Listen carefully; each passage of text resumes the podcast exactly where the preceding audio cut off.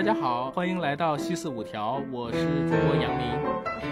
我是骨头。那北京呢，刚刚刚经历了一场沙尘暴啊，这个仿佛回到了零九年啊，这个感觉穿越了一个虫洞。呃，那个时候窗外也是飘着沙尘，电影院呢也在上映着《阿凡达》，股票呢也还是那个点数，中国足球呢依旧被吐槽，但是现在竟然有了鞭策篮球的作用。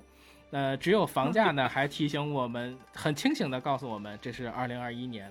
嗯，我们呢都是生活在北京十年以上，呃，小静和捕头甚至将近二十年，也是目睹和感受过北京五分之一世纪变化的人。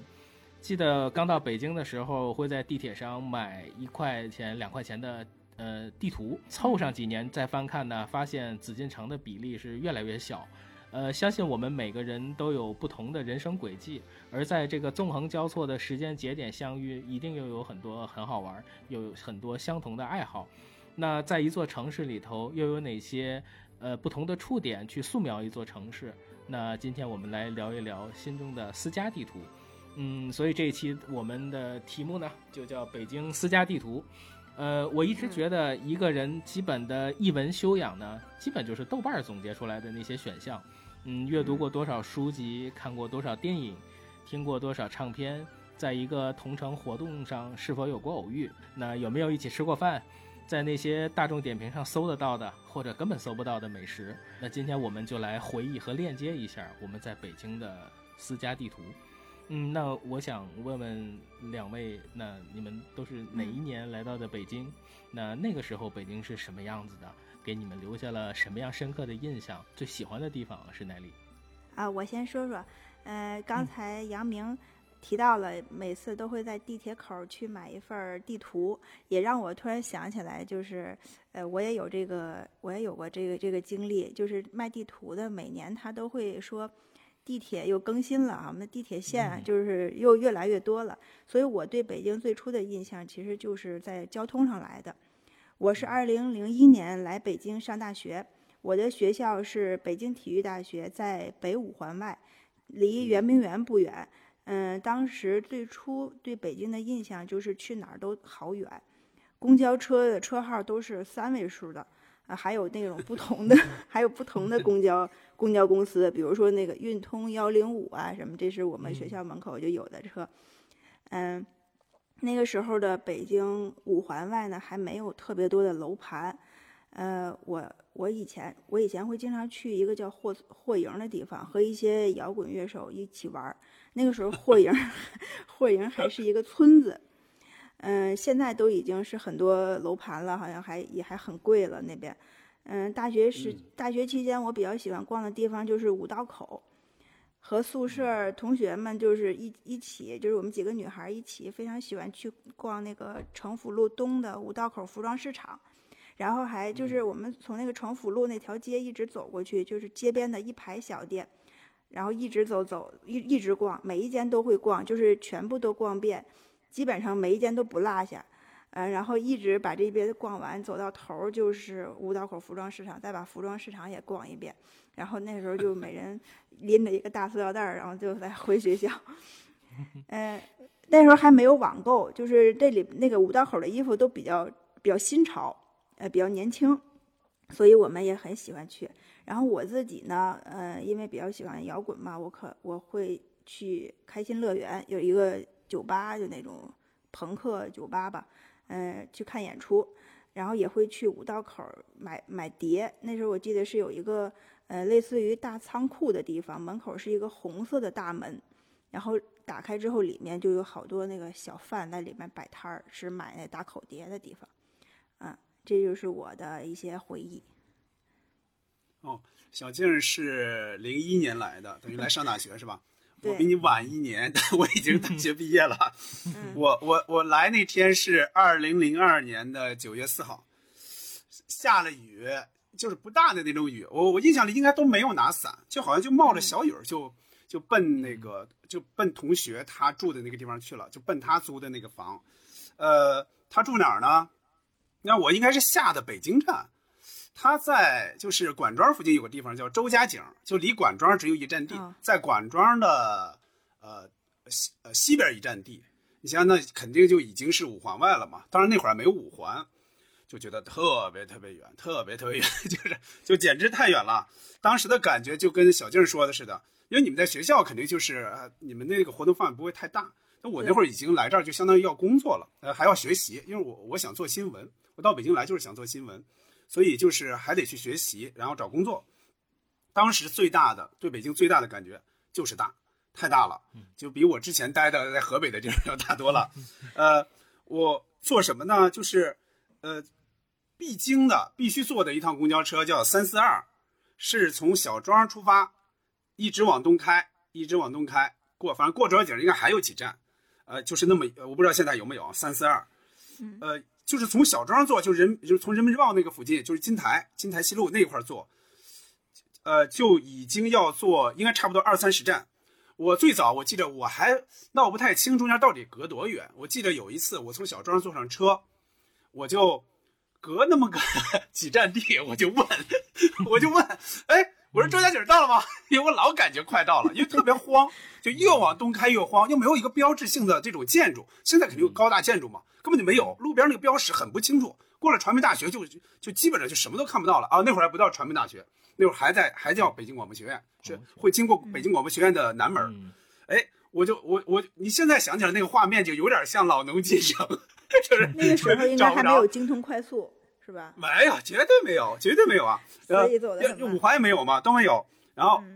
问了大概中间有两三回，人家说啊，周杰景到了，哎，我这才下车。有一天周六日我去串亲戚，我因为有这边有一个亲戚，就是我姑姑家的，他家的孩子去串亲戚，走的时候他给了我一桶油，一桶植物油，就是现在就是那么大那个叫那是几几几斤啊？五五升还是十升啊？五升吧。那一桶油，我就我上了车就把它放在我的 座位下边有座因为有座嘛。结果一下，因为二三十站，我又有点晕晕乎乎，就差不多睡着了。人说终警到了，当一下就下下车了，直接就下车了。哎，我就走走走，往回走。哎，老觉得我还有点别扭，啊，是不是刚才拿点东西啊？就我我就走到那个我同学他们家那个楼道往上走的时候，突然想起来我油那油没拿啊。我那会儿上班是在哪儿呢？上班是在呃万寿路。我等等于从就是按现在说就是从东五环差不多到管庄那个地方往万寿路去。那会儿呢也也没什么钱嘛，我连坐地铁我都觉得有点贵。其实那会儿北京的地铁应该是两块钱。两块钱是是是不不计段的，就直接直接直接到处跑。但是公交车可便宜啊！公交车办月卡的话，那那那那坐一次车可能才合几毛钱。嗯，所以我就还是坐公交车，从我们家坐到四惠，四惠倒一路或者四路啊，现在好像只剩一路了，不叫四路了，没没有四路了。然后也没有排队，那会儿好像没有排队，都不排队，就往上挤。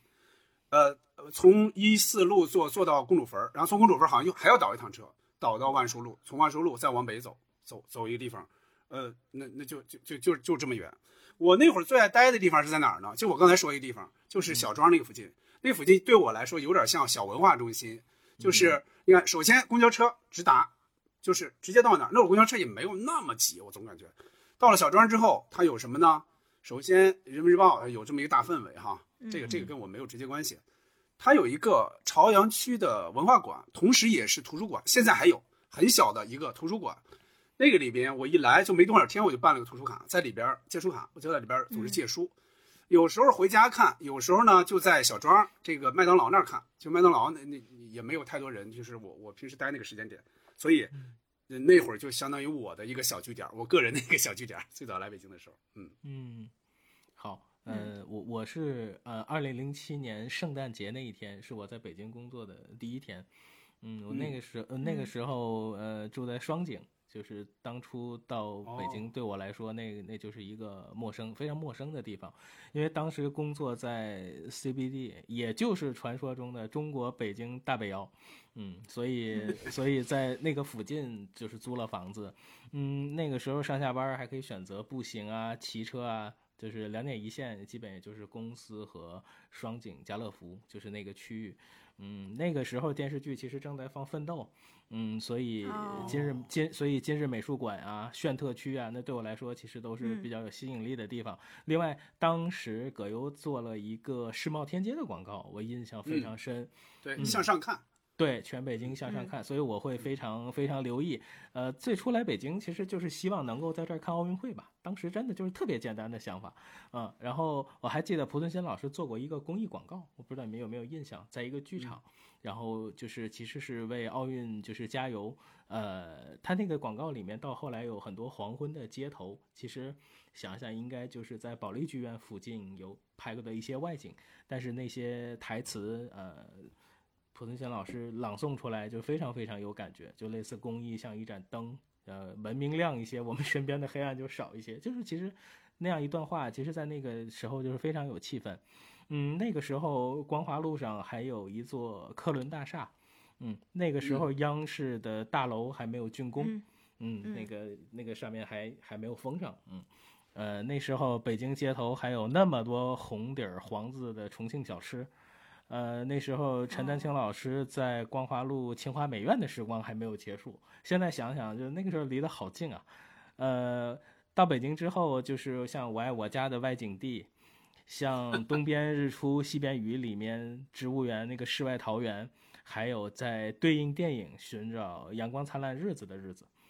嗯，我其实很在北京，我当时买过的第一本杂志叫《零零八六》。我不知道你们有没有印象，呃，当时在零八年的时候，我也买，我也有这个。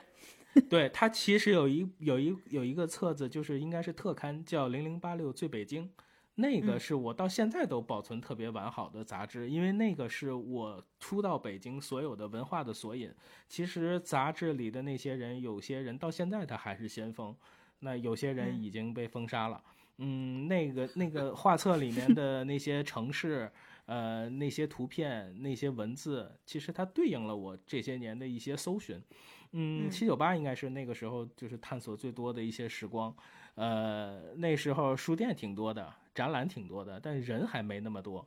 呃，东八十区，我当时就特别喜欢。嗯，八兄弟应该是那个电视剧，是我到北京最好的陪伴。我总觉得那个时候看那个电视剧有那么一股劲儿。下班如果走国贸，我一定会抬头看看冷家那几个兄弟。我在北京看的第一部电影是我选择了大华，呃，夫妻剧场里面，像英达导演采访雷瑞琴老师那一期，就是我印象会非常深。对这个电影院，我当时看的集结号。那那现在大华大华也已经走到了，也走进历史里面了。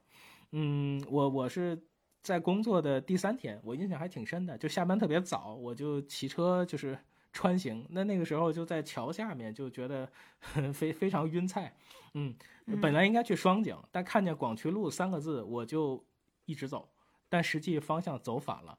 但意外，但是我意外的发现了天桥。嗯，然后呢，我就第一次看见了德云社的牌匾。嗯嗯，后来嗯也是在。到底是谁的现场见过郭老师？呃，在石景山的那种摄影棚里参加过《鲁豫有约》，当时是陈建斌。最近又有一次采访陈建斌，所以我觉得这个时间节点还是挺有意思的。然后也在呃雁西湖见过这个全明星阵仗的这种电影节的开幕式。嗯，我觉得这都是陆陆续续到北京之后的一些小福利。呃，其实我印象最深的地方是金融街。嗯，因为我第一次工作是在这个设计公司，嗯，当时像故宫啊、三里屯迎科、金融街会会常去，因为它有一些点儿。嗯，昆仑饭店那个时候最初去很激动，因为我知道那个是海岩的作品。嗯嗯，然后呃，因为有一次给花旗银行做一个项目，在金融街晚上回公司，然后呢，那个车路过白塔寺，结果我就看到那个画面，其实我到现在都忘不了哈，就就一夜都没睡好。我觉得那种感觉才是北京。那也通过那次活动，我我留下了非常深的呃对摄影专业摄影的一个印象，有一个种子被被种下了。嗯，我再对金融街印象很深的就是五幺二那一天。呃，当时在金融街跟公司一起谈设计方案，然后忽然整个楼就就晃起来了，然后我们跑下去之后发现，那个院子里全是穿着工装的白领。呃，从金融街回来，一起打车，也记得朝阳门外头那个街上都是密密麻麻的人。嗯，呃，三个月以后，呃，金融街给我最深的印象就是我在那个地方见到了梦之队。嗯，就是那一天，就是这群天价的运动员坐着一辆大巴驶过来，呃，你跟科比詹姆斯能挥手，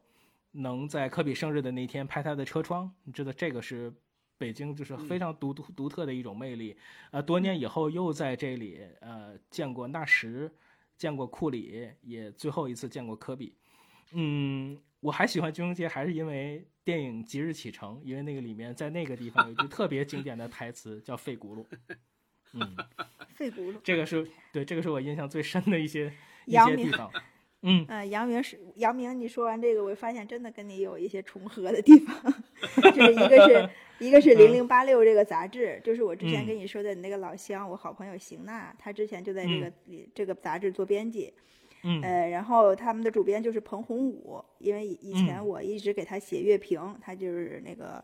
呃，有一些音乐杂志的主编。嗯嗯，然后我记我记得特别清楚，我零八年零八年奥运会是在大裤衩那边上班，然后那时候我就邢娜还去找我了一下，就是拿着当时零零八六出了一出了一本呃，一本是叫。呃，那个标题我大概忘了，但是他带送了一个布书包，布书包，拿那个京，然后拿那个布书包拎着，是不是这个？好像对，我爱北京是吧？我我我在我在装修的时候，我还就是我就是收那个包的时候，我第一次洗那个包。把它晾在绳子上，然后我我去干别的事情的时候，就突然下了一场雨，就那个那个那个书包在雨里淋着，我还拍了照片，就觉得特别美。那个我对那个书包印象特别深。嗯，然后德云社那个也是跟你差不多同时，呃，我和我老公去天桥那个德云社，呃，去听了一次相声，当时没有听到郭德纲，当时但是那个时候，呃，像高峰啊，嗯。李菁和曹云金他们，我我们都看到了，嗯，嗯，就是没有看到郭郭德纲，嗯，但那个我们也是，但是那时候的票价很便宜，呃，也也不也不抢手，然后我们就去，就当时已经知道郭德纲了，然后我们就去听了一次，嗯，张老师是不是感觉穿越到下一期了？对，我就想留着下一期说的，嗯，好，那那当时你你们在北京的生活是怎么记录的？嗯，是通过。网络还是通过文字，呃，那个时候应该 China 人啊、开心网啊、人人网啊、饭否啊、豆瓣，慢慢的微博、微信就走进了我们的生活。那你们当时是怎么样去，呃，分享生活、记录生活的？嗯，我我记得就是我记录北京的生活没有特别的用心，就是用心成系统的那种记录。大学期间那时候玩的比较多的就是 BBS。嗯，我经常在一个叫摇滚年的网站上写写东西，写一些乐评，也写一些就是，呃，跟摇滚有关的生活吧。然后后来就是，呃，校友录吧，校友录开始了，就是 China 人嘛。我记得，我特别记得是那年闹非典，然后我们好多就是那种网上的那种消息吧，就是在在同学之间传播的那种传闻，都是在 China 人上知道的。看到别的学校好像有学生已经开始打包要要走了什么的，然后我们当时还不知道是不知道任何事儿。嗯，大概过了就是到大概到毕业工作了，然后一两年之后就还还是延续了用那个 China 人，然后在 China 人上也分享过自己家里装修的那一些东西啊，一些就是那个写的文章。嗯，就是后来就玩过开心网、人人和饭否，我没有特别的接触。从开就是玩那开心网，一开始就是就同学啊同事之间嘛，然后就是会找一些以前同学的那个联联系方式，还有照片什么的，找一下曾经的朋友，然后就开后来就就就沦为那个每天偷偷偷菜和抢车位，然后每 天就感觉上上班好像是第一件事，打开电脑第一件事就赶快抢车位和偷菜，然后时间长了也变得特别无聊了，就 慢慢就出来一个微博了嘛。出了微博就觉得这个微博还挺好玩的，就可以记录自己的生活。当时有一个就是我和我老公比较有意思的经历，就是我们两个弄个弄了一个共共同的微博，就是这个微博我俩共用，嗯，就是每天把想跟对方说的话都写在微博上，就是 就是当时就。对，就当时说，哎，我今天干了，老公，我今天干了什么什么什么，然后他还给我给我回复这种的，就是当时没有考虑到微博它是一个公开的这种属性，就是觉得好像这是有点私人化的，就就把它当成了类似于那个微信的功能，但是后来才有了微信发朋友圈嘛，然后但后来那个微博后来我们也不写了，然后到现在就是朋友圈已经基本上沦为了那个工作的广告位。然后基本上，基本上也也不太发自己的日常了。有时候会写一些，呃，类似于经验笔记的这样的东西，呃，写到小红书上。小红书我也会经常看一看。嗯，豆瓣儿我我豆瓣儿我写的不多，但是我我我会看，就是一般影视剧会有什么，我会先在这上面查一下，呃，参考一下。嗯嗯。小静说到微博这个事儿，我想起当时的一个新闻，我记得就是微博刚刚出来的时候，确实有很多人认为它不是一个公共平台，它是我发完之后别人看不见，因为那会儿互动很少，互动很少，所以有人就把非常隐私的东西发上去，结果 结果被爆料，就是当时出了这么一个事儿，就是引起舆论大哗，就是好像非常非常私密的事儿，好像还引起一点儿那种形式上的那种 民事上的一些一些案件，嗯。然后他还说到，呃，BBS，我我是想到了，呃，天涯，因为我零二零三年肯定是在天涯上的，我那会儿看什么联盟鬼话呀、天涯杂谈，什么真我风采。但问题在于天涯吧，它它它其实倒不是说记录东西的，但是它很少记录生活。它除非天涯杂谈，你你发起一个什么，呃，话题，别人就讨论。我记得我我当时发起一个，就是说，你还记得记记起记不起你当时的小时候？呃，小学课文里的那些片段，结果那个帖子就非常非常非常非常火啊！但是这个东西就是它很难说是记录现在的生活。我那会儿呢，就是首先那会儿就是个人没有电脑，因为单位的电脑呢，你也不太好去记一些东西，而且没有那么多平台，呃，微博、微信最早那会儿也没有。嗯，我我那会儿呢手头，就刚才说到我刚来北京的时候，就是我手头有一个小台历，这台历呢就是一个月一页。而且是那种比较硬的，就每每一天会有一个小格儿，所以我最早是有意识的，比如说我今天有点什么事儿，我不是用来记事儿的啊，比如说哪天哪天有事儿，我先记下来预案，不是那样，我是哪天哪天经历了我觉得比较好玩的事儿，我就写几个字总结，我写在上面呃，过一段时间之后，我发现就是说，呃，你如果养成习惯之后，你你就每天都写了，你发现那那个小格儿根本就站不下，是吧？它总共可能就几十个字儿，嗯，所以后来就有意识的会买一点儿大点儿的那种。会会写，呃，那那那个那个本儿，我现在还能找到，还留着呢，就是用那个圆珠笔写的。到后来就是觉得，哎，还是得记下，记下一点东西。嗯又换工作啊，又干嘛呀？就觉得还是有必要记录下来，所以我就后来还专门买了日记本儿，应该记录了得有得有差不多两三年，就是进北京之后啊，大概两三年，大概在呃前就现在来说前五六年的时候。就是就是就这个的话，就是微博、微信什么都都已经都已经那个运动很成熟了嘛。但是我觉得那个记录跟你日记的记录、日记的记录还是不太一样。就是读库出了日课，就日课的本子，一年冬、春夏秋冬四本。所以，我呃画面很好看嘛，丰子恺啊，包括老课本，所以我就买了他们那个读库的本子。现在是每天都记，应该记了得有读库本子出了多少年就记了多少年了。就是就是。搬家的话就是 一大堆一大堆的，就是它的问题在于它的不好的地方就在于你不好检索，比如说你你想查哪天的事儿，检查不出来。呃，好在就是说那是你就每天写上去的，而且你你每天要动笔嘛，要要用钢笔写写字，也不是钢笔啊，签字笔。啊，这是说这个写日记这个事儿哈。那用邪不压正电影里的台词，那是真话都写。啊，正经人正正经人什么什么，谁写日记啊，是吧？呃，真话怎么说呢？差不多算真话吧，应该是绝大部分都是真话啊。就是，但是大部分时间我觉得就是基本上是流水账。就是，我是觉得把流水账记下来那也是不一样的，因为每天每天流水账也是不太一样。我觉得还是有点有点价值。它跟它，你比如说你用一个软件写的话，你有可能因为它。他不要不给你规定那个地方嘛，你写多少字就是多少字，你不写没人管你。但是这个呢，你不写就开天窗，就整个你每天你不如果不写这三四百字、四五百字就开天窗了嘛，所以就逼着自己写下来。嗯，呃，零九年有了微博，我应该是非常非常早，应该会在它公测之后就刚刚开始，呃，真正的面向用户了，我就注册了一个微博。而且我从开始来说，我就是想写段子，就是 我我第一场好像就是段子啊，就是我我我那会儿好像没有段子这一说，就是段子那会儿在我看来，它还是相声段子，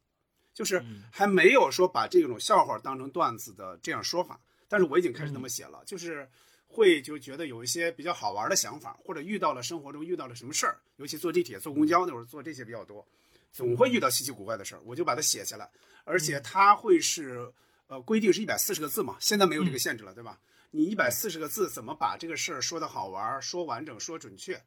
呃，这个还挺有意思的。你现在来，而且现在微博对我来说是一个，呃，很好的一个检索的功能，就是我如果是想查一个事儿，我就在我的微博里，我就直接键入那个关键字，一搜就能搜出来。呃，而且我有了扣子之后，哎，还差不多，还真就是那年。就是有了，就是零九年有了微博，然后我们就生了扣子嘛。生了扣子之后，我从大概几天之后就开始写乐扣乐扣了，就是每天扣子的一些事儿。成长。对，最早就是不是说话嘛，最早肯定就是傻喝的那些动作啊，各种的扭扭捏，就是什么各种的各种的那种那个丑事儿吧。然后我就开始写那些，后来有会说话之后，就写的说话的一些好玩的一些傻话，一些好玩的话，呃，一些天真的话。现在都上小学五年级了，现在基本上乐扣乐扣没什么可写的了，就是光生气了，不想写了，好，这就不是乐，不是乐扣了，已经。代表扣子催更，嗯，现在基本上不写了啊，嗯嗯，好，呃，那我我在刚来北京的时候，那个时候有一台小的这个索尼的一个小的卡片机，呃，它会随身。我会随身带着，就是记录一些生活。那那个时候也拍了好多好玩的照片，虽然没有什么专业训练，但是，嗯，觉得这个拍照片它。记录的生活都是很真实的，嗯，偶尔会把这些作品整理一下，然后修一下，嗯，然后发到一个叫站酷的设计网站，因为当时那个网站特别好玩，嗯，素材非常多，然后呃，那里面的人也特别有意思，嗯，那突然有一天就就收到了很多评论，那我知道可能是被推荐了。嗯，在 China 人的时候，就是会有很多特别多的那种搜索的时光，尤其是前几次，真的是你可以通过这个软件找到小学的、中学的，嗯，高中的这些朋友，嗯，那个时候觉得这个是特别特别开心。那开心网就是这个开心的社交平台哈，就是呃，你可以通过那个真的也能朋友的朋友能找到很多。当然，跟小静说的一样，偷菜换车位那是经常的，嗯。然后范否是一个非常非常神奇的发现，那发现之后就很喜欢。那那个时候，呃，其实从现在看，那个时候，嗯，那些人依然到现在是那些文化风向标呃，比如王兴，比如咚咚锵，呃，地下天鹅绒呃，包括贾航家老师，就这个这个这几个小时之前还在更新的，嗯，豆瓣儿也差不多那个时候就开始用。呃，呃，发现北京原来那么有趣。就生活之外的东西，原来还是可以被这样划分的。呃，我还记得当时有一个朋友就形容，他说，我如果在老家，就是别人可能觉得你的行为很怪，或者甚至觉得你这这是有病。但是你发现到了北京之后，你不但是正常的，你还能找到很多病友。我觉得这个就 是在北京生活最好玩的地方。嗯，微博也大概是从那个时候是从博客的一个转化。啊，我那个时候博客还放音乐，我记得刚到北京的时候，我爸总还点我那个博客进去，然后里面当时循环的音乐就是《珍珠港》跟《北京北京》，嗯，就是那个时候对他们听的会还会比较多。呃，大概二零一零年左右就用微信吧，后来就是照片也是从呃其他的地方，包括那阵还有一个 Lofter，就是类似于图图片、影影像的网易做的一个。对对对，然后就转到大概朋友圈儿八个字儿一张图，嗯，就是就会选这一天里面最最喜欢的一个瞬间吧。嗯，我我其实觉得在北京，呃，让我感觉到那种生活感觉记录下来有意思的是胡九九老师的那个北京的腔调。我觉得，呃，看了那个之后，我就觉得哇，平安大街被他描描绘的就是太美了。嗯，就是那种生活方式，因为我经常能就是能感受到他的那种，嗯，散发出来的那种对北京的那种感受。呃，也会用本子去记录一些时光，抄一些文字啊，一些语录啊，一些餐厅啊，啊，就是反正就觉得北京的生活就是特别迷人，特别充实。呃，尤其我觉得，就是如果有一段时间你离开北京，你会特别特别想念这个地方。嗯嗯，这个是这个是我的一些感受。你说那个豆瓣儿，豆瓣儿，我记得我那时候最爱最爱看的就是豆瓣同城。就在那个同城里边，可以找好多的，就是可以是看那种免费的讲座呀，然后看什么活动啊，什么小型演出啊之类的，都在那上面找。对，特别特别好。然后，嗯，然后有的时候活动结束之后，有人发那些照片，虽然你看都是那种，嗯，不是说技术，但是它就是有那个味道在里面。就是什么时候打开那些图片，还是挺好的。后来好像就慢慢的就少了，大家就在其他的地方用豆瓣来相聚，然后在其他的地方分享。嗯，好。那那在北京的时候，你们都常去哪些地方？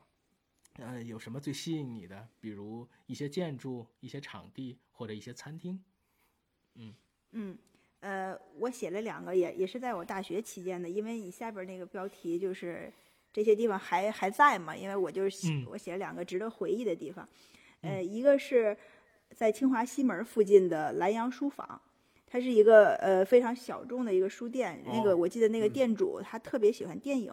他会推给推荐给一些就是熟悉的顾客，给他们一些比较好、比较好、比较难得的一些电影。然后我第一次看岩井俊二的《燕尾蝶》就是在那儿看的。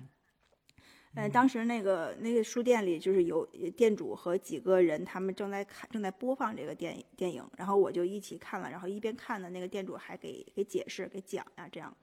嗯，后来这个电影也成了我最喜欢的就是岩井俊二的电影。我在这儿还买过一些就是他们自己刻录的那种电影，就是 DVD 吧。嗯，用那种牛皮纸颜色的那种袋子装着，然后上面是就是店主可能打印的叫什么什么名字，有有一个小截图这样。嗯，就是我我当时我记得买了贾樟柯的《站台》，还有小五，然后还有一个叫《铁路沿线》的纪录片儿。这个纪录片是是一个叫杜杜海滨啊，杜海杜海滨用一台 DV 拍摄的，然后这是在上海在日本的那个纪录片的一个节上放映的。嗯，当时我看这个，就是他记录了一些就铁路沿线一些流浪的孩子嘛，当时看的给我感触很大。就是那些几岁的孩子都很娴熟的抽着烟，说着对生活的那种绝望。当时那种感觉，我就没法用语言来表达。就是这个书店给了我很多，就是难得的这种好电影。还有我一个比较喜欢的地方，就是五道口的呃辣式酒吧，L U S H，这辣式酒吧，就是这个名字，我不知道它是不是来自于就是一个唱片公司叫四 a d 那里边有一个乐队叫蜡石乐队，我我很喜欢这个乐队。就是我我上大他我上大学的时候，这个酒吧他应该是刚开业，然后我就就是当时去的时候，我就觉得这儿挺好的，他那个氛围比较好，会就是一般吃的是那种西餐吧，就是什么三明治这种的。然后那个放的那个音乐特别好，他这个店里放的音乐一下子就抓住了我，然后我就也很符合我的口味。嗯，然后就是我会在，这，我会经常去这个 Lush 酒吧里，就是买个面包吃呀，然后就在那块儿听听音乐、看会儿书。然后那时候那个就这个这个，因为五道口那边不是有那个语言语言大学嘛，他们那会有一些留学生什么的，他们也会去这个酒吧，然后还可以跟他们一起练练英语。这是我这是我两个比较值得回忆的地方。嗯嗯嗯，那我我先说餐馆哈。呃，我觉得就是你比较常去的餐馆儿，那基本上就是说，你比如说你你那段时间在哪儿住，那你附近的一个餐馆儿，比较稍微有点特色的，你可能就会经常去自己去，或者是带朋友去，朋友来北京了带他们去。我我那会儿就从周家井离开之后去的一个地方，就住的时间比较长，住了得有哦两三年的一个地方，呃是在西南三环那一站呢，就是三百那一站叫夏家胡同。就是夏在胡同往外一点就三环边上，西南三环边上。我们是和我和一个大学同学和一个初中同学，就我们三个都是男生啊，一一起住。有时候会四个人，就是他他会另外找他的一个朋友，就是有时候会四个三四个人一起住，住一个两居室。我们那个附近当时是很偏的，就是相当于一个呃城乡结合部，就是我们住的那个当然是个楼，但是旁边就有些小平房什么之类的，公共厕所什么的都有，呃。它旁边两个饭馆我们去的多，一个是一个苍蝇馆，纯苍蝇馆，就是一个号称饺子馆，其实确实饺子还不错，因为我这饺子怎么包都不会太太难吃，就是就就只要是人包就行了啊，别别都是机器的。呃，然后还有就是土豆丝儿，它土豆丝儿炒的也特别好吃，就是它毕竟火比较旺嘛，它它跟家里的炒出来还是不一样。我们同学呢，就是我们宿舍，边十十十这这几个人。有时候这个来，有时候老大来，有时候老三来，有时候老五来，我和老四一起住哈，就是，哎，这个人呢就平常不来，隔个一年半载再来一次，那我们就请他 去吃那个一个特别好的馆儿，就是叫一个清真的馆儿，就是现在看也是个小馆儿，但当时来看在那个附近是一个非常讲究的一个清清真馆子。就是他什么东西，你觉得哪儿哪儿都特别干净，跟那个苍蝇馆形成鲜明的对比。就是那个人，包括那个那老板，就是包括服务员，穿的也很体面，就是干干净净的。菜桌子，那这哪儿都干干净净，特别规矩。因为清真嘛，他对自己有要求。嗯，呃，东西也特别好吃。我们只要是这种有朋自远方来，就是不常来的那种，就是就奢侈一把，就去这种清真馆。他老来老来，就我们老三那会儿老来，他跑业务，他老来北京。我们就带他，就 是你就得去那个小馆了，就那样的。我就说这个清真馆哈，呃，确实是比较体面的。呃，早饭也好吃，就是清真的那种羊杂汤。那是我最早，好像是最早接触羊杂汤就是在那儿。呃，有一次我们几个是谁不知道怎么得到一瓶茅台。不知道是不是非法得到的？你想想啊，我们拿这瓶茅台就去这个清真馆去喝了一次。我估计啊，那那边人肯定会想，就周围的食客肯定会想，这这几个傻子从哪弄的假茅台？这是就是但是真的啊，真茅台那是第一，那呃不是第一次喝，之前也在河北喝过，但是那个是我们等于自己做主喝一瓶茅台。还有一次就是我那会儿在一个事业单位嘛，就是他你单位组织献血，献完血之后是有是有价的。还给你假，还给你钱，就是待遇很好。我就记着，我一想，我都献了血了，是吧？嗯，你放假了，就放假了，明天后天就直接去南方了，就就珠海、深圳玩去了。哎，我就我说我得奢侈一把，没别人，就中午就我自己。嗯，我自己要了两三个菜，你知道吗？都是都是平时就是宴请其他人才点的那种好菜。我记得就是就就觉得好好的犒劳一下自己。嗯，我现在住的地方呢？周围饭馆很多，但是我是觉得对我来说，就是又不贵，又特别呃干干净净的，又好吃的，又有特色的，就是贾三包子。我们家现在住的附近有一个叫贾三包子，就贾平凹写的，嗯，呃那个那个提的那个名字，里边能吃到羊肉牛肉馅的包子，还能吃到羊肉泡馍牛肉泡馍。这个是我我我反正隔隔隔那么几段时间吧，就就去吃。还有就是 杨明就知道了，嗯，就是那个 宝光鞋底烧饼，对，最早，对，最早就是大概三四五年前吧，四五年前吧，甚至更早，应该应该，我们应该还没搬到这边来。呃，看同学枪在微博里也说了一句，因为我在衡水待过，因为我知道这个东西衡水有，但是在北京我没见过。哎，他发完之后，哎，我一看有个这个，所以我就去护国寺街。去吃了一顿，哎，好像跟老板还聊了聊，他们好像还还真就是从那边过来的。一吃真好吃，特别好吃。嗯，所以从那之后就是隔那么一段时间就去。后来正好杨明也住那个附近，我们认识之后，我们俩也去，在那商量了好多事儿，是吧？就是办大事。对，办大事的好多那个一些小的策划，我们俩一起参与的一些事儿，呃，包括那个采访这个相声艺术家们，都是从这儿达成的。而且特别巧的是。我的初中同学，他在附近的一个电信公司那个上班儿，呃，在那儿还见过他两三次，就特别巧。他他们好像跟同事们也老去，所以我就觉得还挺有缘分的啊。再说说就是除了吃饭啊，不能老是吃饭，还有参加这个活动的这些场地，这个就很多很多了。嗯，比如说能想起来的，比如鼓楼西，对吧？这个是是就是去的非常非常多。呃，史航老师在那儿办这个朗读，对，读书会、朗读活动。包括读库的年会，在那儿有好几次，包括我那个小说，对吧？这个零零四年也是在那儿发的。啊，但那个环境确实是一个很好的一个一个，就是让你能感觉到那种气氛的那样的一个环境。剧场，对，一个剧场。呃，再就是读库年会，因为读库我比较喜欢看嘛，是算是一个老订户了。呃，我应该是到现在为止，应该是连续从来没有缺席过。就是除了老六，就是我参加的最多了，就是 就是就是独库年会，应该是第十年了，我应该有十年了，没有没有缺席过啊。最早的地方是在尤伦斯，就七九八的尤伦斯，我记得那个就是很有特色。他那个场地呢是是是，我参加第一年应该是柴静主持的，柴静和老六他们俩在台上，呃，能看到从那个那个台阶那块坐着。能看到旁边墙上还有一个大烟囱，就是我当时就感觉，哎，我说还能这样吗？场地还能这样？呃，包括后来读库办年会的地方，比如说电影资料馆，就是最大最大的那个厅，六百人吧，对吧？对，在那儿。对，十年的时候，呃，然后还有百老汇的电影中心，啊，这就是我想起读库的地儿啊。再有就是其他的那些，比如说。呃，这个这个一些小的活动啊，小文化活动，一些嘉宾，我愿意愿意去，包括道长啊，是吧？很多人就是愿意去看看去听听的，有就是单向单向空间的几个地方，会想起来的，对吧？爱琴海那个地儿，花家地那个地儿，还有蓝色港蓝色港湾这几个地方，对对对，好，呃，那我我是这样，我是在北京，我原来包括现在，我也特别喜欢干一件事儿，就是有一个网站叫 C T 八，就是 C I T Y 数字八点 com。呃，我经常在上面搜索，嗯，那个上面其实可以看到国内很多城市，但是愿意搜索北京那个，它应该是好久没更新了。你看到的实时地图还都是那个阶段，呃，那种车去拍摄的。你会在上面呃发现非常多有意思的街景，呃，我记得从摄影的角度来讲，有呃，我至少看过好几次，就是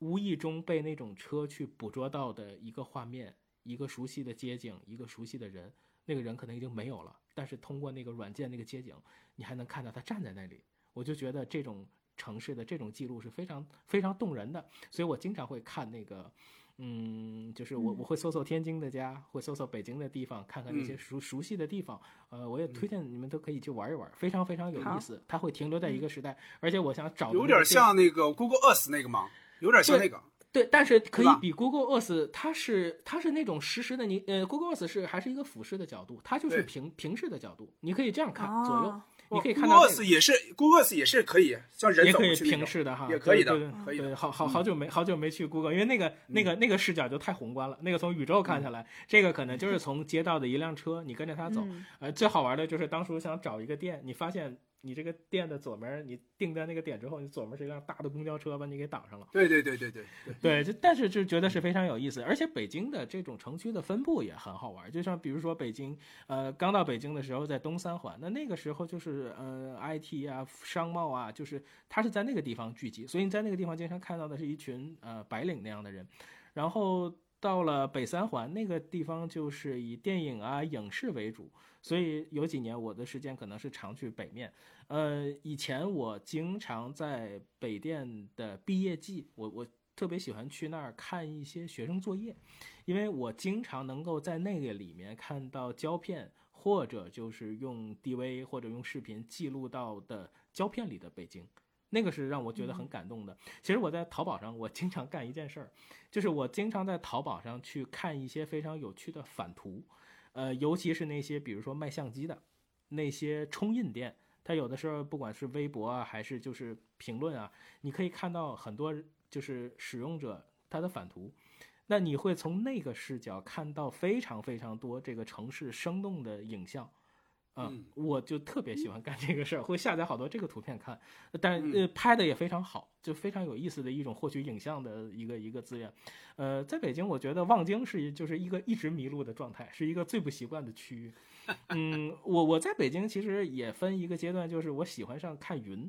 呃，就是这个是我这些年在北京生活养成的一个习惯，就是只要是天气好的日子。啊，我可能一定就拿着相机就出去拍照片去了啊！我就是不太希，就是不太希望错过，呃，这样好的天气。呃，首都图书馆它下面有一个就是下沉的一个楼梯的台阶，你站在那个地方往上拍，只要从那上过去一个人，它后面就是云，你就拍的就是那感觉就非常非常动人，就特别日本。嗯，就是最初我在北京其实很喜欢的一些店，就是国子监它有一个，专卖北京书的书店，就是你可以在那里面找到非常多。有趣的一些书，最早我记得故宫当时那个纪录片，它有一个对应的一个一个册子，就是我就在那边找到的，非常非常好玩。嗯，后来，呃，那个时候的生活，就是工作之外的生活，其实还是，比如说去看看这个天意小商品市场啊。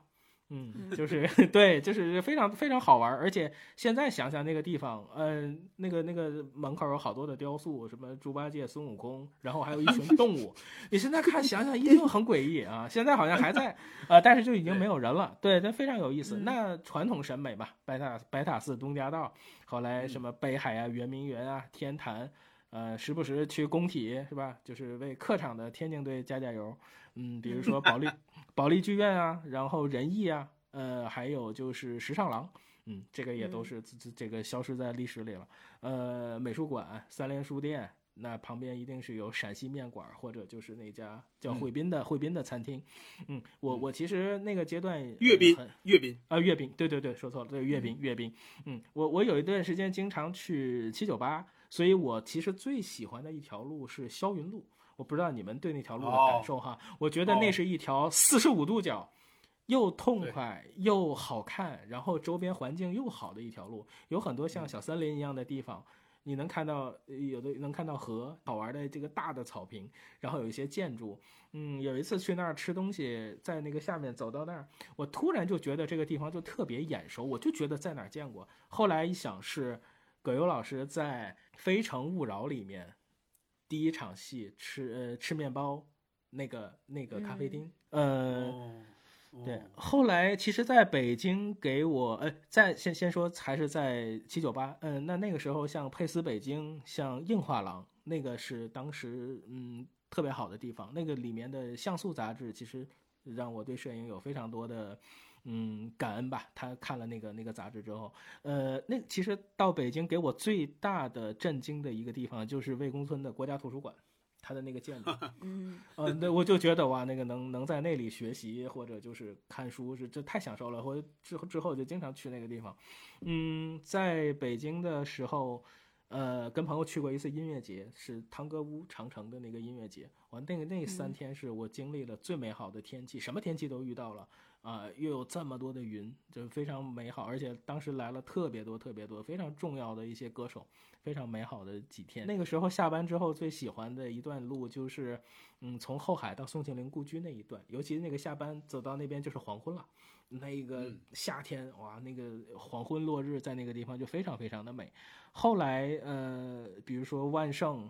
醒客好像现在就是书店和咖啡厅一定是，嗯，是是在一起，而且当时还万盛还搬过一次家，我们当时还去用图片记录过他搬家前的那个过程，呃呃，对，还有就不得不提还有豆瓣书店，也是应该是，嗯应该是后这个，因为小小静刚才提到的都是应该之前的那个那些书店，那现在这个豆瓣，嗯，呃，我爱我家西便门那个外景地。那个是 发呆最好的地方之一啊，像阜阜成门、阜成门的天桥啊，北京国际设计周有的时候会在前门，在那个杨梅竹斜街，嗯，然后我觉得在北京还有最开心的事情就是逛宜家，就一逛完宜家就很想结婚那种感觉，尤其是 尤其是望望京的那个宜家，那个那个地地理位置其实是相对没有那么方便，但是你从那个地方能够看到。黄昏，我在那儿看过的几次黄昏都非常非常好看，嗯，呃，明城墙遗址也是非常好的地方啊。其实这个也推荐给小静以后遛娃，其实是个好地方，嗯，好，呃，对，而且而且到那边的话，你只要是站在那边看到东便门，你就会想起我爱我家那个火车穿过的那个画面，嗯，然后古观象台也是非常非常可爱的地方啊，长长的台阶，然后你到上面去去看。去跟天对话，那个感觉是非常好的。呃，还有就是，我觉得东岳庙其实也是被杨亚洲导演拍进去的。嗯，然后后来就是，比如说京郊会有一些像什么梨院书屋啊，像那些地方，就是都是特别有意思的。其实我觉得学摄影的过程中，时尚廊其实我去的次数很多，那个地方有原来有非常多非常多的，嗯，非常好的画册，不管是设计、音乐还是呃摄影，都非常非常多。后来就是，比如说像我去的最多的还有就是 Page One，Page One 其实我给大给大家一个提示哈，如果想去看画册，嗯，在我的这个心里面它是有一个排序的，就是国贸三期的那个是我在我心里是最好的，因为它虽然光线没有那么好，但是它首先它很安静，第二就是它画册的质量非常非常高，嗯，其次是前门店，前门店嗯环境也没得说，嗯，而且就是它比较新，嗯，它的分类啊布局啊也都是比较好的。然后再往下是怡堤港那个店，那个店也是有一些书籍，呃，看起来也是更新的速度会比较快。呃，Page One 那个在国贸的那个会更新的比较慢，啊，最后就是在推荐三三里屯的那个店，三里屯的那个店就是时尚路线比较多，有一些有趣的一些，就像先锋书店一样，它会有那个很多文化产品在一起，但是也是非常有乐趣的。嗯，那如果学摄影，那我还很感激就是三影堂这个地方。嗯，这也是我经常去的。嗯，对，它的二层的书店也非常非常棒。我相信还有一个小建议，应该刚才可能是不是也落了一个地方，就是淘碟的地方。嗯，反正我我上淘这个电影碟，一般就是电影学院的小卖部。我跟那两任的这个这个 卖盘的哥们儿就保持着很好的联系，但他们也很厉害，他们也都是去剧组工作。是什么？我觉得是特别特别棒啊！就记得我在后面写了，我在后面写了一个陶碟的地方。对，像像 何孝贤在他的讲座《聂隐娘》，当时他在香港书展的讲座里还说，那电影学院我去讲座，我到那个小卖部一看，我的全套都在那儿，就是特别好玩啊。然后呃，还有就是当时三里屯脏街那个地方会有很多卖盘的，非常好玩。呃，隆福寺当时有三家店叫经典音像。嗯，那个红色的牌子现在也都在在历史里头了。嗯，呃，然后在北京的生活，其实我后来知道有个东西叫年票，那就是逛公园就特别特别方便。我基本上基本上用了快快十年。我刚到北京的时候，他卖的都是京郊周边的一些旅行的，就是那个也特别特别合适。后来就是用了那个年票，会经常去好多的地方。那到后来的生活里面，电影资料馆啊、央美啊，或者是呃，就是天幕彩云，就是在东三环的一个电影院，它有一个大剧目。我我那个时间度过了非常多的时光。那那下面就是一个很有用的小贴士哈，那就有了孩子之后，嗯，去哪儿比较好？啊，我觉得我觉得北海公园是一个非常棒的地方，嗯，就是它的环境，它的。尤其是对小车的管控啊，是非常非常好的，就是他会非常非常的贴心，呃，这个还有就是北京的动物园和海洋馆，我我我相信之后小静，我觉得可以多带孩子去那个地方，特别特别好。嗯嗯，然后嗯，还有就是前门的无印良品，嗯，它的楼上可以看到非常美的景色，是一个露天的露台啊，下面其实它也有书店，也有餐厅啊，我觉得非常舒服。呃，还有上次我们说到的模范书局。也都特别棒，嗯，对，然后芳草地，嗯，奥森，这都是，这都是，我又都和杨明重了，我我觉得听完杨明听完杨明说的吧，我，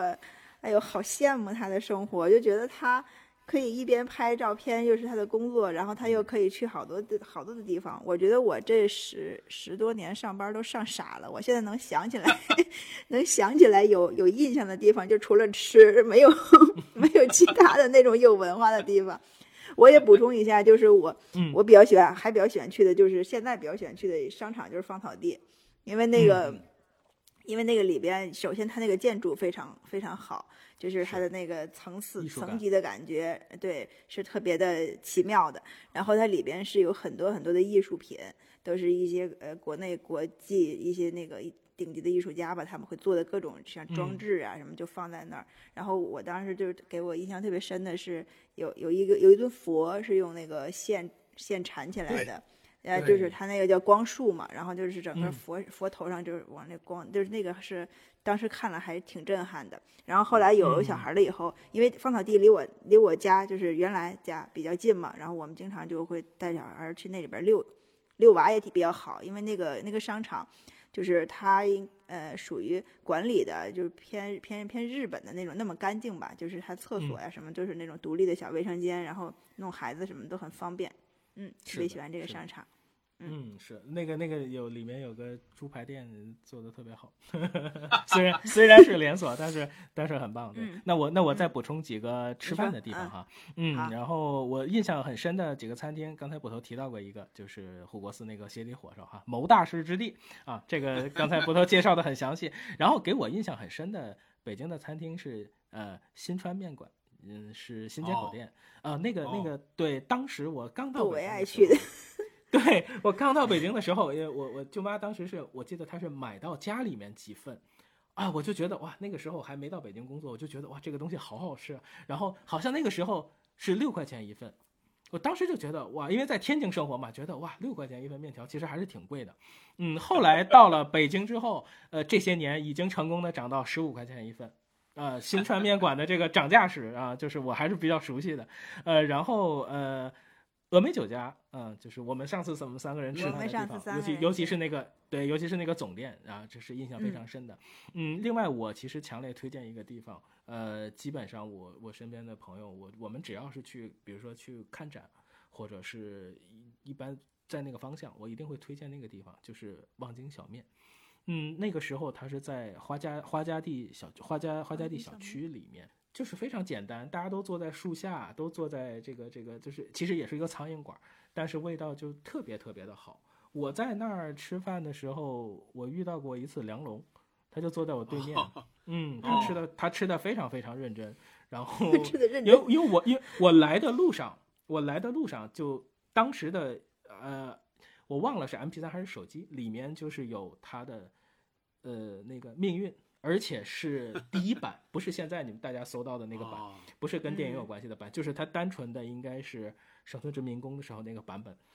我我来的路上还还在听，然后我突然看见他，就就就坐在我对面，嗯，然后我就跟他聊了几句，我觉得那是一个特别特别奇妙的奇妙的事儿。因为他来的晚，就就坐在我对面，他问我那有人吗？我就看他吃，我就觉得就就特别特别好玩啊。所以那个，但现在已经搬到了呃。就是应该是优乐汇的一个地方，呃，就如果大家感兴趣可以去搜一下，就是望京望，因应该是叫呃望京，应该是叫燃面馆吧，好像我我印象不太深，但是那个地方我特别特别喜欢，嗯呃这些年还有就是家门口的那个八条一号餐厅。也是味道很好，也是被那些食客都都会写的，就是好评率很高啊。蔡澜老师啊，陈晓卿老师都会嗯出现在他们的这个这个宣传的 宣传页上。呃，我我第一次在北京吃卤煮，是还特意就当时刚到北京的时候，特意去的东四的那家卤煮店。就当时是找的是就是侯宝林家门口的那一家。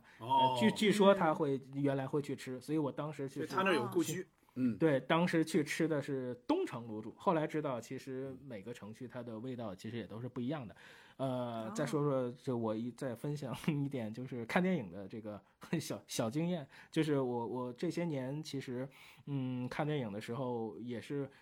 身边有一群朋友，他们也会听他们的分享。其实在北京看电影，中国电影资料馆一定是一个。首选一个一定是能够看到很多老电影，又能学到很多知识的地方。另外，新的电影博物馆，因为《阿凡达》，再次因为《阿凡达》，两次把它就是推到非常非常高的地位。确实，那块银幕是换过了，非常非常的好。呃，还有就是华星，我不知道你有没有去，就 UME 华星是呃，就是在人民大学那个店。你你从对你你去那儿的你去那儿的过程里面，你就会想起《神探亨特张》。嗯，你就会觉得为什么？对，双安，呃，因为那个电影的外景外景有很多都在那儿，你就会觉得六哥就在那边办公，对你就会觉得很多人在跑，那就双榆树那块叫双榆树，对。所以，所以那个电影厅，呃，我我说的这几个其实都是巨幕厅，它效果非常非常的好。最近有非常非常多很好的电影要重映，我觉得大家可以去这几个店去找一下。其其实像万达的石景山，像卢米埃，我也替大家试过了，嗯。但是我觉得让我很有感觉的，其实是我刚才推荐的那几个地方，嗯。好，那我们继续，呃，这个这个话题就有点伤感了哈，就是时光变迁之后。你你喜欢的这些地方，它还在吗？嗯，嗯，就是我刚才说的这两个地方，嗯，蓝阳书坊这个小书店应该是不在了。然后老板后来开了两家咖啡厅，叫蓝阳咖啡，呃，然后也卖西餐。呃，我我在我我，但是我后来没去过，好像七九八有一家吧。然后我在网上也搜了一下，搜了一下，我看有的人的评论也提到了，就是他就是原来的那个莱阳书房的老板，然后开的，嗯，然后也提到老板就是很懂电影，嗯嗯，他现在就变成了一个就是这种经营性的场所了吧。然后辣式酒吧一直都在，已经这都已经十多年了吧，他反正他一直都在，嗯，现在也是西餐厅，嗯，我觉得这算是一个比较成功的一个案例了。因为当时觉得这个地方还是挺挺小众的，也也是好像给人感觉不是那种能干的很久，他不是很懂、很讲经营的那样的一种地方吧。但是他已经坚持了这么长时间，可能就是根据跟他的这个文化的氛围有关系，可能周围的学生就会，因为我觉得他一一定都是每年在更新自己的一些。就是给给这些顾客们传递的这些呃文化上的这些概念吧，我觉得肯定是有一一帮就是像学生啊、年轻人呐、潮人呐，他们会会一直会支持这个地方，所以它这个这个地方一直都在大众点评上还能搜到。嗯嗯，好，我还挺爱去这种，呃，曾经比如说工作过或者说生活过的一些比较有感情的地方去转转的。呃，我以前工作过的城市，我甚至我甚至专门去过。嗯，还带那个，呃，这个这个另一半也去过，专门去看过。呃，刚才说的那个清真小馆儿，就是那个附近呢，现在已经非常非常繁华了。就那附近出了一地铁口，你想想出地铁口的地方，它就特别繁华，麦当劳啊，什么各种那个商场啊、楼啊也都有了，写字楼什么各种都有了。我们那会儿是一点都没有的，到晚上就黑乎乎的。现在我我我是白天和晚上，反正都是后来都去过。有时候是路过，有时候是专程去，呃，完全不一样了。呃，那个馆子呢还在，甚至门头都没有换，那个小街道还是那个小街道，但是看起来就比当时我们看觉得小多了。就是甚至你可以说有一点寒酸，有一点破旧。呃，进去之后呢，我呃就是一边吃饭还跟那个呃店主聊了聊，就之前的那个老主家，就是我们。呃，在那儿租房住的时候，那都是你像那都是非典期间，零三年、零四年左右，就那会儿，那会儿那个老主家，他就年事比较高了嘛，平时就在家休息。呃，在那儿算账的、结账的那个那个老板，其实是那个老主家的儿子。呃，饭菜呢，他肯定也换厨师嘛，肯定会换。但是他清真馆，他多少还是保证品质嘛。而且他到现在，我看就桌子还是干净。你可以说他的桌子比比如比较陈旧，或者说。也不那么新嘛，呃，但是到哪儿哪儿也是干干净净的，非常干净。呃，大体的饭菜的感觉还是在的。呃，炒饼这个东西，南方人都不理解，说为什么 为什么这个饼 你你烙出来之后你吃就完了呗？你怎么还把它切成丝炒？你吃一次，首先我们小时候就吃炒饼嘛，家里就做。呃，你吃一次这个清真小馆的炒饼，你会发现。这不比不比好多大菜难吃，其实非常非常好吃，放的油也大，特别好吃。窦文涛老师，窦文涛老师也是河北著名的炒饼，他是对，他是炒饼的专业户。对，嗯，刚才说到的鞋底烧饼那一家呢？呃，我刚才说就是最早发现，就是受这个江总的影响去吃的前几次，都顺顺当当的。你几点去，饭点儿去也好，不是饭点儿去也好。多会儿都你去了，他总共好像就四五个、四五个、四五个那个座位，不是四五个座位，四五个那个那个桌子。嗯，你去就有地儿，去就有地儿啊，几乎不用拼桌。但是他中间儿上过一次北京台的那个美食地图，这下就完了。这这，尤其是尤其是那条街道吧，后来就护国寺街成了一个旅游的那么一个点儿，是吧？成了一个打卡的地方了。装修过。对，那种对反而反而对于我们这种老食客，反而形成一种困扰。有一次我一去，我发现，哎，我说这怎么围着？这是干嘛呢？出事儿了吗？就是等位的，一个是等位，一个是 一个是就是打包走，因为那会儿那会儿快递呃那个外卖还不发达，就是就是打包走，就是打包的这些人知道做不了了，打包的这些人排了，就是从从屋里排到外边排了老长队，我说完蛋了。呃，这个以后来就得错开饭点儿，但后来发现错开饭点儿有时候去也都不行，就一下就火成那样了。所以我就说，这个 这相当于你一个你欣赏那个小众歌手，突然成了大众歌手，就就 就有大大概是那种失落感吧。哎，所以他总有我记得他旁边还有一家卖螺蛳粉的也特别火。哦，螺螺蛳粉我吃的少，我吃的少啊，嗯，也是就是那个小店儿，反正是那个附近小店很多都有点特色，对吧？呃。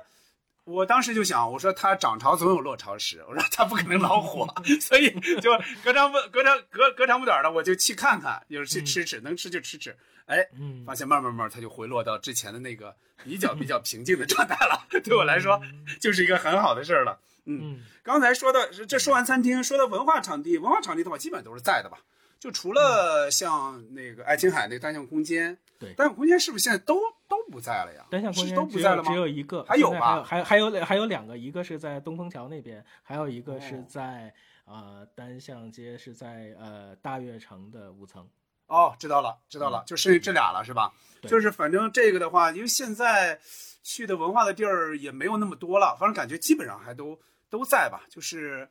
偶尔再去参加活动，尤其像独库的活动，基本上都去嘛。呃，还是能够能够找到这些地儿的。而且他现在已经有了自己的空间，没错没错，他也有了自己的空间，其实是很方便的。对，他最新的最新的去年的年会就是他在自己的办公区办的嘛。对对对，好，那我我也再再聊两句。呃，我觉得，嗯，我我其实作为摄影师来讲，其实有一个当时非常喜欢的观察。但是一直未付诸于行动，以以至于就是真的我已经不能再完成的一个项目。我非常喜欢那个时候北京街上的报刊亭，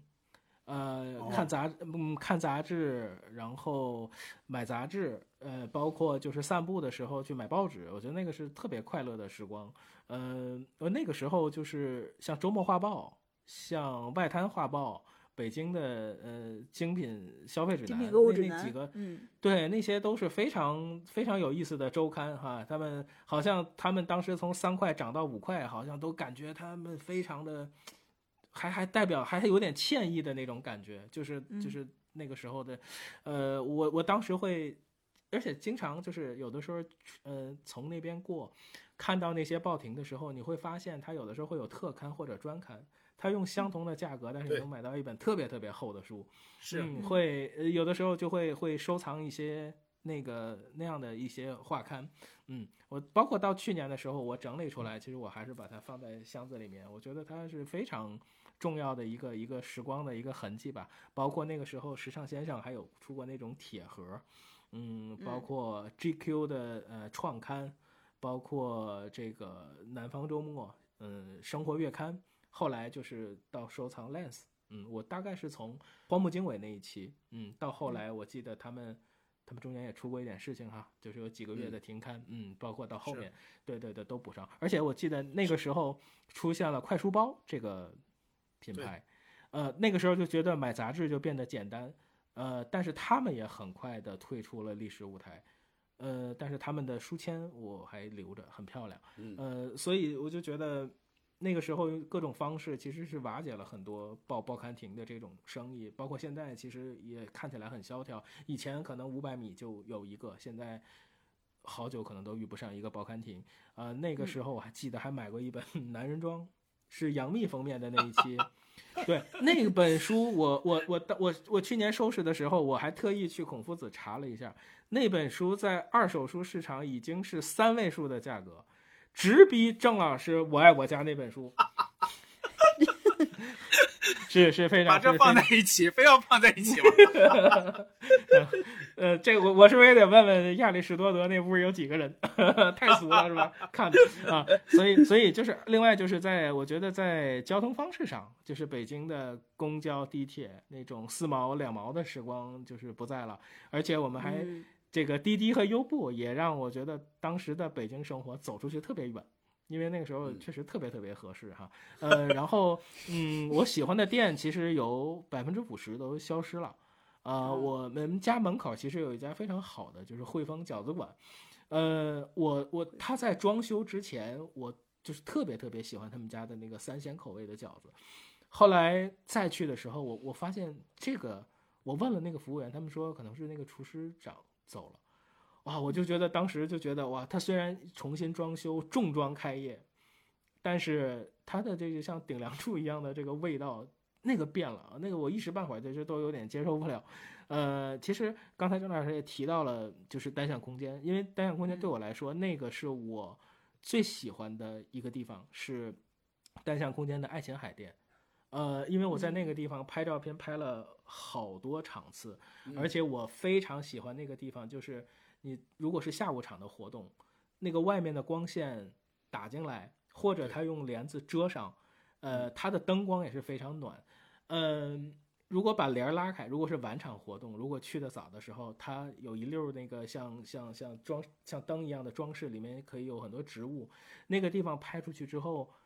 呃，黄昏的那个天，包括带一点密度的那个天，如果是夏天开场早的话，就非常非常透，是嗯再也我找不回来的那种颜色的感觉。嗯，后来那个地方如果是晚上拉上窗帘，大家那个那个屋子里那种后面的咖啡香，然后演讲嘉宾在在说话的时候，你你就是那个光影那个瞬间，我相同的很好的那个位置。我大概就知道那个位置能够出非常好的照片，就是那个地方就是没有了，我就觉得是特别特别遗憾。我一开始以为是单向空间要离开，后来知道那个爱琴海要离开，那就相对的心情就没那么难受。但是我也是在就是二零一九年他最后一天闭店的时候，我用胶片去拍了一组照片，也算是一种一种致敬吧。我觉得这些北京消失的风景其实还挺难过的。嗯嗯。好，我觉得我总是听完杨明说的之后，我才能想起一些我想说的东西。我自己想，我自己想，我都想不起来。就是你刚才说的一些杂志，它好像就是出了一段时间就没有了。就是首先就是我们的之前说的零零八六，它是出的也算比较多的了，大概就是二三十七应该是有的了吧。嗯，对，他还有一个有一个特刊，我不知道您记得吗？我我都我甚至觉得那上是不是会有您或者您的朋友？就是他的就是里边很厚，应该是叫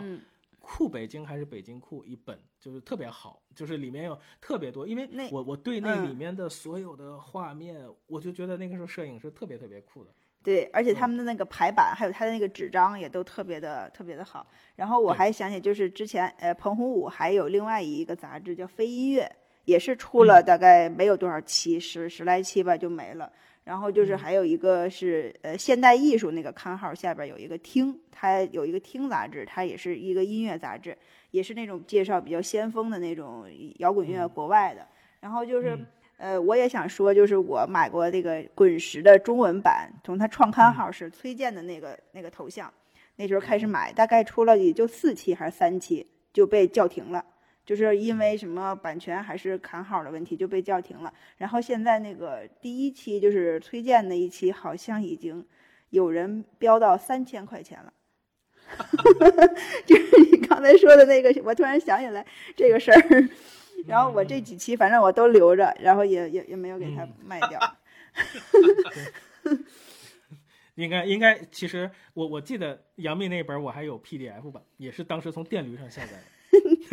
觉得那个时候是杂志已经开始有有电子版的这个这个这个什么对，但是印刷版还有很多都是非常有意思。其实拿在手里看那个那个感觉就特别不一样，而且那种特刊都特别特别厚。嗯，我觉得广告啊或者什么的都穿插在里面特别好，其实也都是像时代一样。嗯，好，那我们下面聊一个比较轻松一点的话题哈，就是呃，这个其实是致敬这个小小凤姐的那个节目哈，就是说想分享，就是让每一个每一届嘉宾分享一个餐厅、一个场地、一个最爱发呆的地方。后来，但是感觉又跟上面有可能会有重复哈。对，感觉应该是会有重复，嗯。呃，如果是非要让我推荐一个餐厅，因为我觉得好北京好餐厅太多了，这这里聚集了就是呃国内外各个菜系好餐厅。如果只推荐一个的话，我就想推荐原来我住的通州，我住在通州，呃老去吃的一家国营餐厅叫西园烧饼夹肉。嗯，这就是它 这个餐厅呢，它基本上卖的就是是呃肘子。肘子肉，然后切成片儿，然后夹在烧饼里，然后那个稀呃稀的就是鸡蛋汤，然后基本上标配就是二两肘子夹个烧饼，然后那个来一碗鸡蛋汤。嗯，但是他们就是特色，就是服务态度很不好，就是他们的特色。但是，但是特别的好吃，真的那个肘子吧，就是让你吃起来，它肘子偏咸一点儿，然后就是吃起来非常的软软糯，再加上那个烧饼是先烙出来的，然后就口感就是特别的有那个，有那个层次感。然后那个每次这个端鸡蛋汤的这个大姐都是同一个人，每每次去他们这个这个服务员好像就是有专门分工的，每次去都是他往外端鸡蛋汤。然后他就是一个嗯，就是打扮短头发那种有点男性化的那样一个人。他每次都是用很洪亮的嗓音，就是说，集体号的那个鸡蛋汤来啦，就很使劲使大劲喊一下，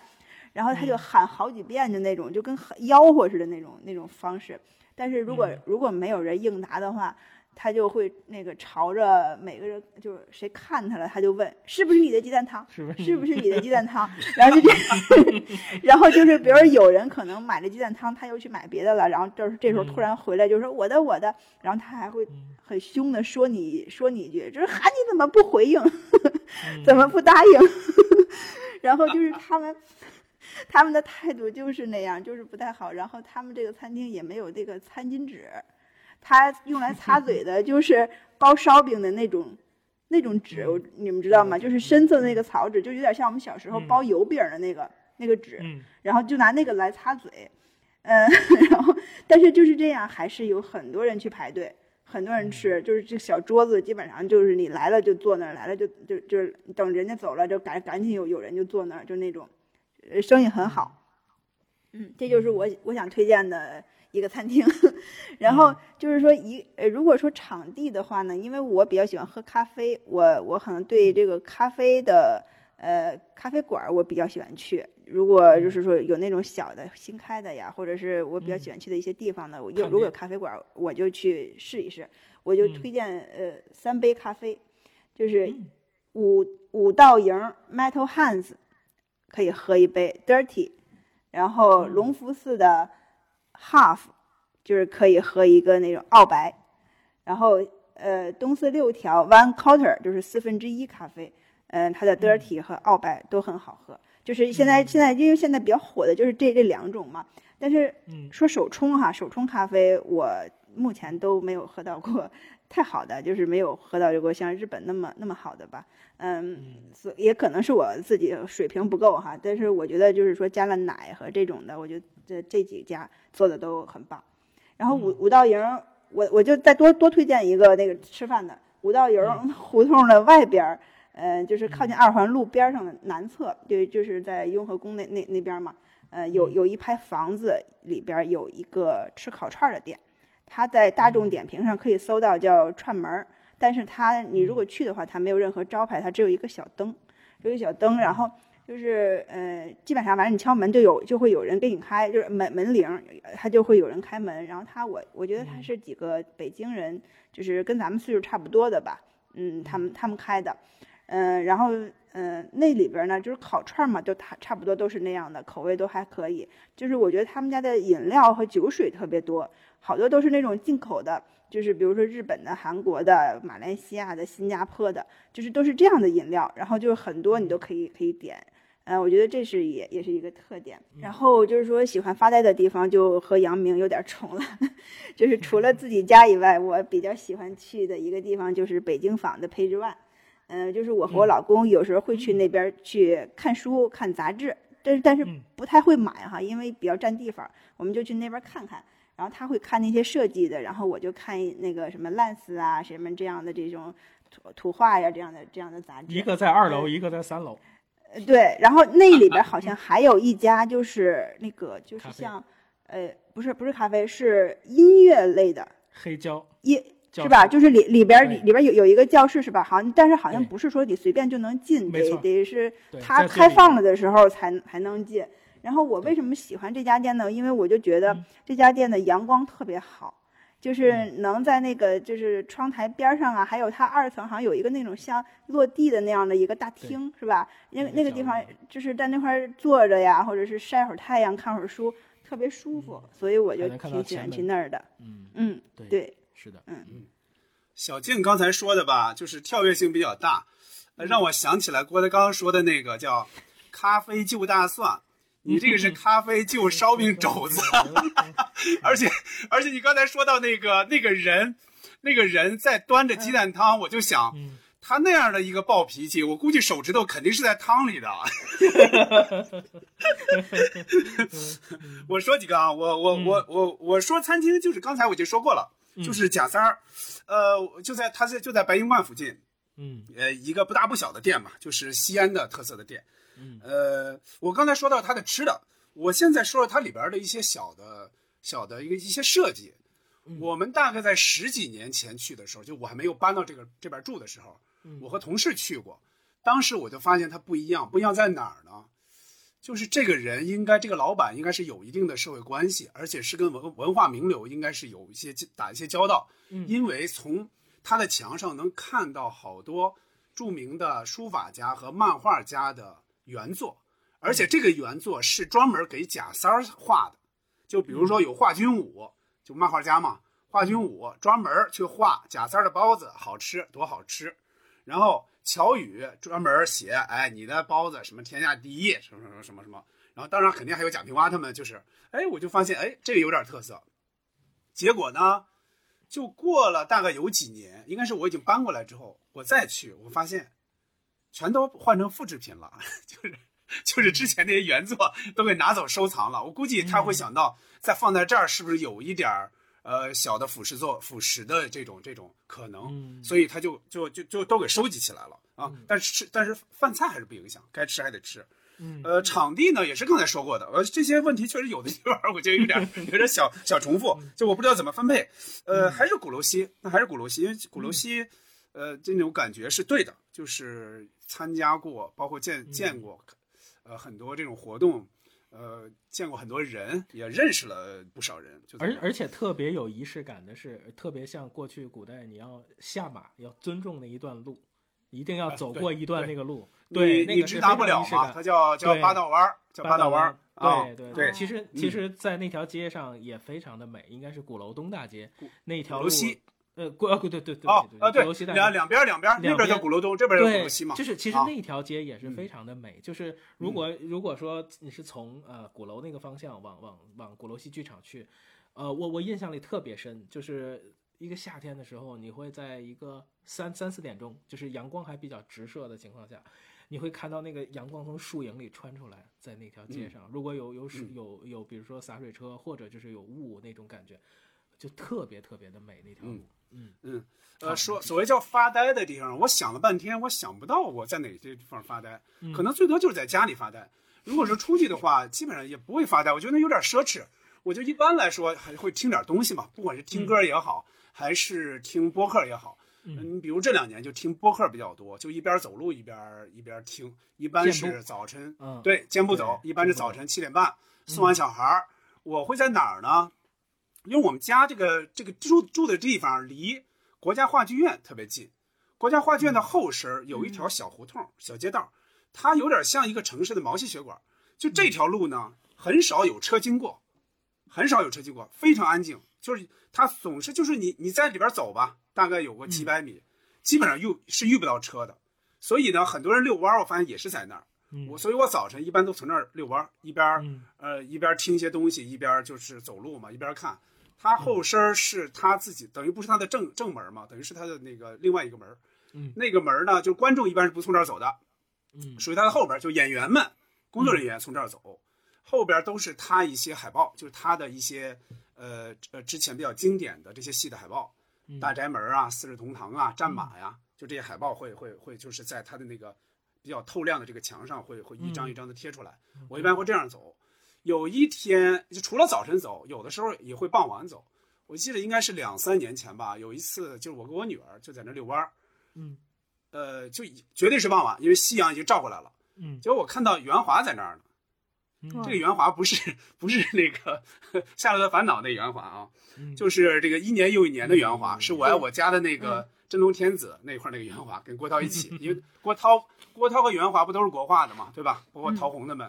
呃，小陶虹。呃，他们参加《我爱我家》应该就是刚到国画没多长时间，我估计就是因为那会儿老傅就是文文星宇老师，他应该也是那儿的嘛，就是他以前在实验，后来归了国画了。呃，哎，那时候看他了，哎，觉得挺意外。他我不知道为什么，他可能觉得自己是不是现在也没有那么大的名气。他正在排一个话剧，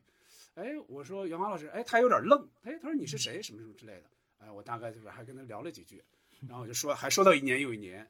啊，我说那个还还最后还照张相，呃，合了张影，因为正好夕阳打过来，那个感觉还特别特别好啊。我我再我又突然想到一个地方啊，就是刚才杨明说到带孩子的地方，我想到一个就是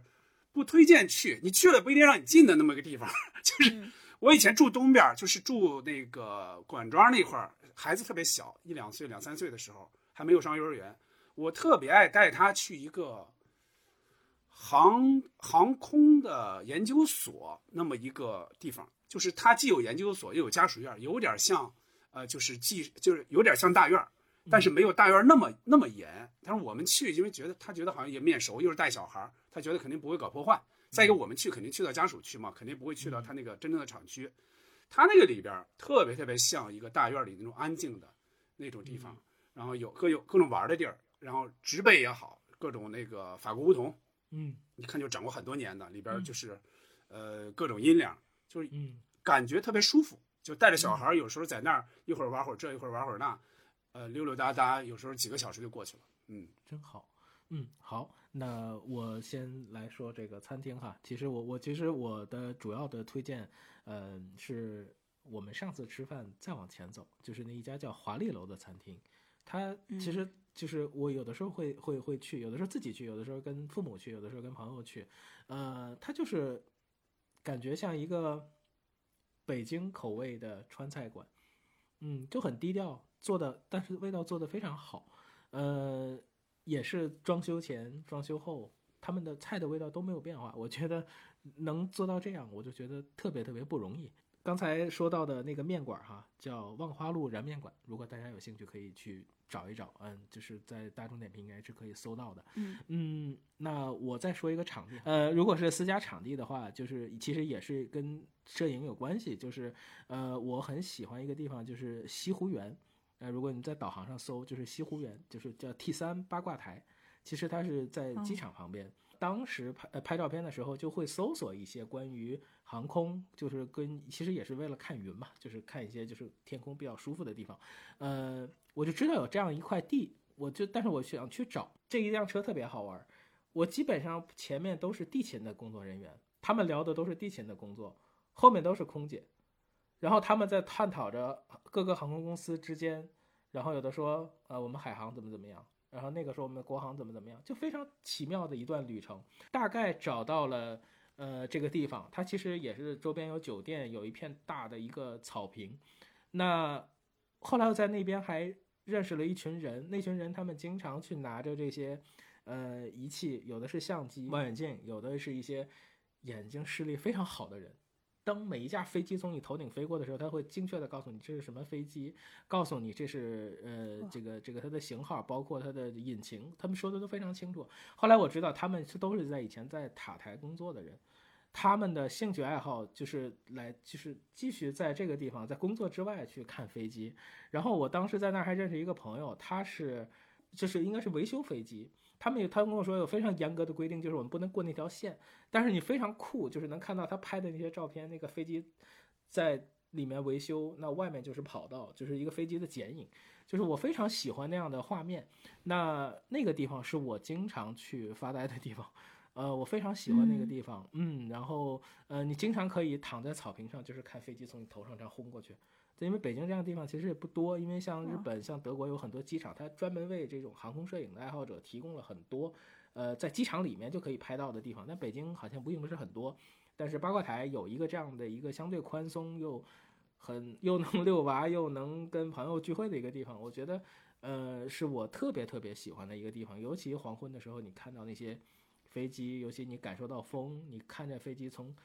头顶越过，或者是你看一架飞机从你从后面起飞，那感觉非常奇妙。而且在那边工作和生活的人早已经习惯了这种轰鸣声，呃，是不是住在这个区域？你看他表情就知道，很多人该干什么干什么，但有的人哇，飞机就会特别特别兴奋。我我觉得那种感觉是特别有意思的。北京有这样的地方，我觉得还挺快乐的。我最喜欢发呆的地方，其实就是骑着单车去，就是护城河。呃，尤其就是从西华门到筒子河，就是这这一侧，因为我觉得有很多原来的电影、电视也都会在这个角度取景，呃呃，能够这边就是中山公园，嗯，听着就是 s e n S e 的那种配乐，然后就在那儿看黄昏，尤其他有一个二胡版本的，我就觉得那个可能是我最最幸福的时时光，呃，就在那就在那待着，就是就可以待一下午，嗯，我觉得那个是我是我最最幸福的一件事吧，嗯。好，那我们继续。呃，如果说用一首歌或者一段旋律，那代表就是北京的生活，那你们觉得会是会是哪一首？其实这个时间跨度蛮长的，我们也可以就是也不一定是是一首歌了，就是，呃，有没有一些你觉得跟你的心情、跟在北京生活的这种感动能够呼应的？嗯，呃，我我能想起来的现在是。嗯，就是还是回到上学的时候吧。刚来北京，嗯，那个时候因为去哪儿都要坐很长的、很长时间的公交车嘛。但是我我本身我从小就有这个晕车的晕车的毛病，很很严重。所以我我坐这个公交车的时候，我心里还是挺怕的。那个时候我就总把呃我自己的这个磁带随身听带着，呃，后来就是有一个小 MP3 了嘛。然后就是每次坐车我必须要听音乐，把耳朵堵上。好像就是晕车跟耳朵里边有一个什么东西有关吧，反正就我就堵堵住堵住，一直听歌一直听歌，然后就会好很多。就是当时，嗯，我听的最多的就是呃王菲的《畅游》那张专辑，基本上基本上我出去在路上我都会带着这张专辑然后听。嗯，第一首歌这个叫《感情生活》嘛，它的前奏是那种。就是有点那种气泡感的，就是滚动着出来的那样旋律。嗯，我每次听这这一段的开始的时候，我都会看向窗外，然后就是会看，就是旋律是那样的滚动着的，然后那个车就是在这样拐弯，就是有一种非常契合的感觉，就是那个画画面的景和这个音乐就合合二为一那种。然后我的晕车就慢慢的就好了，就是老听歌老听歌，晕车就治好了。就是这就是我对北京，我对北京最开始的感受，因为它太大了，我一定要有随身听，带着自己喜欢的歌来去听着，就陪着我走这一路。如果不听，我可能就有有点会心里会有点害怕。然后我我就会坐在那个公交车的靠后面的位置，就是有那种轱辘上边，你们知道吗？会高起来，嗯啊，腿腿是需要那种蜷缩着的，然后我一般就是那种蜷起来，然后在那儿坐着，然后看着窗外听歌，就是。就是这样，我我就不会感觉到就是有晕车的那种难受，就是这个难受吧，就是首先它来自于身身体上的，还再其次就是因为刚刚离开了爸妈，离开了家嘛，就是有一种什么都要靠自己的那种感觉，就是要长大了，要勇敢努力的去开始新的一页，就这是这样的心心里是这样想的，然后对，但是对未来就是有一一种。就是也不知道会会怎么样，正上大学上大学其实也没有特别的目标吧，反正就是来上学了。然后就是听音乐呢，就有有一点起到了那种短暂的麻醉作用，然后再再然后同时又把自己的这个把自己的这个晕车给治好了。嗯嗯，是不是你坐在最后排那两个人就说这个？呵，这车开的多稳呐，比奔驰舒服多了。我知道，我知道小静你为什么晕了，因为一般来说，如果一个人晕车，你尽量往前坐，尽量往前坐。我我以为这个故事在梗是后，小静当司机。我对就一般确实是安排往前坐。特别严重，就是就是你知道你知道这个车往哪边走，你知道这车往哪边走，那样会有助于你你，尤其是比方有的人啊，有的人倒坐不行，你发现了吗？有的人上公交车之后，他肯定我我不嗯，对你像对我来说，你倒坐、正坐，你你你歪着坐、躺着坐都没事儿啊。所以你这个、这个、这个、这个会会会会会有各种的方位上的影响啊。你感谢王菲吧。我如果想一首歌，我倒是不是从小静这个角度，因为小静的意思是说，呃，听着这个歌，然后感受这个北京。对，我我其实想的是，就是这首歌会让你感觉是在北京。就是他写的是北京，我是从这个角度，因为我我想了半天，我想不到小京的那个角度的那个那种那种音乐，我想的就是小柯的日子，嗯嗯，因为我觉得首先他就是贫嘴张大民，他反映的就是老北京的，尤其是胡同里的这种生活，这种市井的生活，呃，歌词是非常平淡的，而且是非常非常生活化，就像他的电视剧一样，旋律又非常非常简单，呃，就像是。一些简单的一些日常，但是简单之中呢，又有一些乐趣。然后我大概是那么一种一种想法，我我能想到的就是这首歌。如果说再想一点音乐的话，我不知道为什么我有时候会想起来牵手的音乐，不是不是张惠妹和苏芮那个牵手啊，是电视剧，对，噔噔噔噔，就是三宝的那个音乐。我不知道为什么我我我我会我会想起来，按理说。按理说，他的北京的味道并没有那么浓。虽然他它他他他反映的肯定是北京的故事嘛，嗯，呃，但是我我有时候不知道为什么我会会想起来，尤其是比如有时候坐公交车看着外边，或者是呃骑自行车，我在这种时候经常会会想起这个这个音乐了。呃，我我的话，呃，其实我到现在都在北京，我我会经常听一首歌，是本多露露的《美丽心情》。其实，其实有关系吗？特别好，关系不大。但是，呃，这就是觉得，就是很好的心情。虽然歌词跟这个名字它完全并不是一个意思，但是那首歌在阳光下，那个那个曲曲调的婉转，但是又特别好听。我觉得有的时候很像北京的一些路，虽然虽然路是笔直的，可是你走到那些小路上，你听这首歌就特别不一样。我经经常会听这首歌。如果说，呃，在北京的感觉。呃，或者是一段时间离开北京，再想北京，那真的就是汪峰的《北京北京》。我真的很喜欢那首歌的前奏，会有一点压抑，包括后面的一些歌词，包括月亮、路灯那种感觉。我我我有一段时间就是刚才说，他原来放在我的博客里面，呃，作为背景音乐。那时候新浪博客进去之后，就跟 QQ 空间似的，你先设置好。如果那个音箱啊是没拧好，那个声音出来是挺吓人的。后来好像韩磊老师也也有演绎过一个版本，但是我觉得汪峰的那个版本更透彻。呃，尤其是好像影视剧会用过他的那首歌吧，呃，所以就是当时一段时间，这首歌呃一样会给我很美丽的心情。嗯，好，那我们接下来就来个急转直下的哈，就是你对这座城市的情感有没有变化？嗯，我觉得我对北京的感觉是一个嗯慢慢习惯，然后慢慢变得平和的过程吧，对他的这个感情。我我在北京初最初几年，从上大学到结婚，都是住在五环外，就是那时候的生活半径非常大，经常被交通成本所累，然后心态的波动也也挺大的。然后，比如比如说那会儿会非常容易在意一些事情，就像那个呃房子呀。户口呀，就是什么体面的工作呀，就是很可能会，如果自己得不到呢，会有有一些懊恼这种感觉。嗯，就是比如我，我之前是在通州生活了九年，我的那个第一套房子也是买在通州的运河边上。嗯，我也在，我也在那个那个地方，就是我们两个结的婚嘛。然后当时那个其实那个位置吧，就是那个时候是非常偏僻的，那是第一次买也没有经验，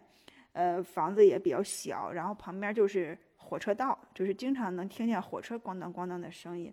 然后我我爸我妈他们来看我的时候呢，就是当时他们也没说啥，后来看待了一天就走了，然后后来就跟我说，就是他们觉得反正看着这房子吧，然后觉得我以后要住在这儿了，还觉得挺难受的，就是好像闺女还有点委屈，因为我妈就说说说一听到那个火车咣当咣当的声音，我就想家，就是那种要 要走了那种感觉，然后。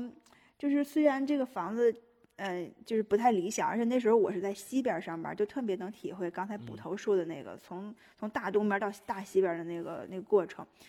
就是虽然这样的这这么远，然后房子也比较小，条件也不好，但是我就觉得这就是我的地，我的家。这真的是我们两个共同有的一个家。就是每天虽然很累，回回到家就折腾的这一路，到家之后，但是呢。也也是觉得，哎，自己在在家里就也很放松，也想就是等着老公回来的时候，也给他做一一两个小菜这样的。嗯，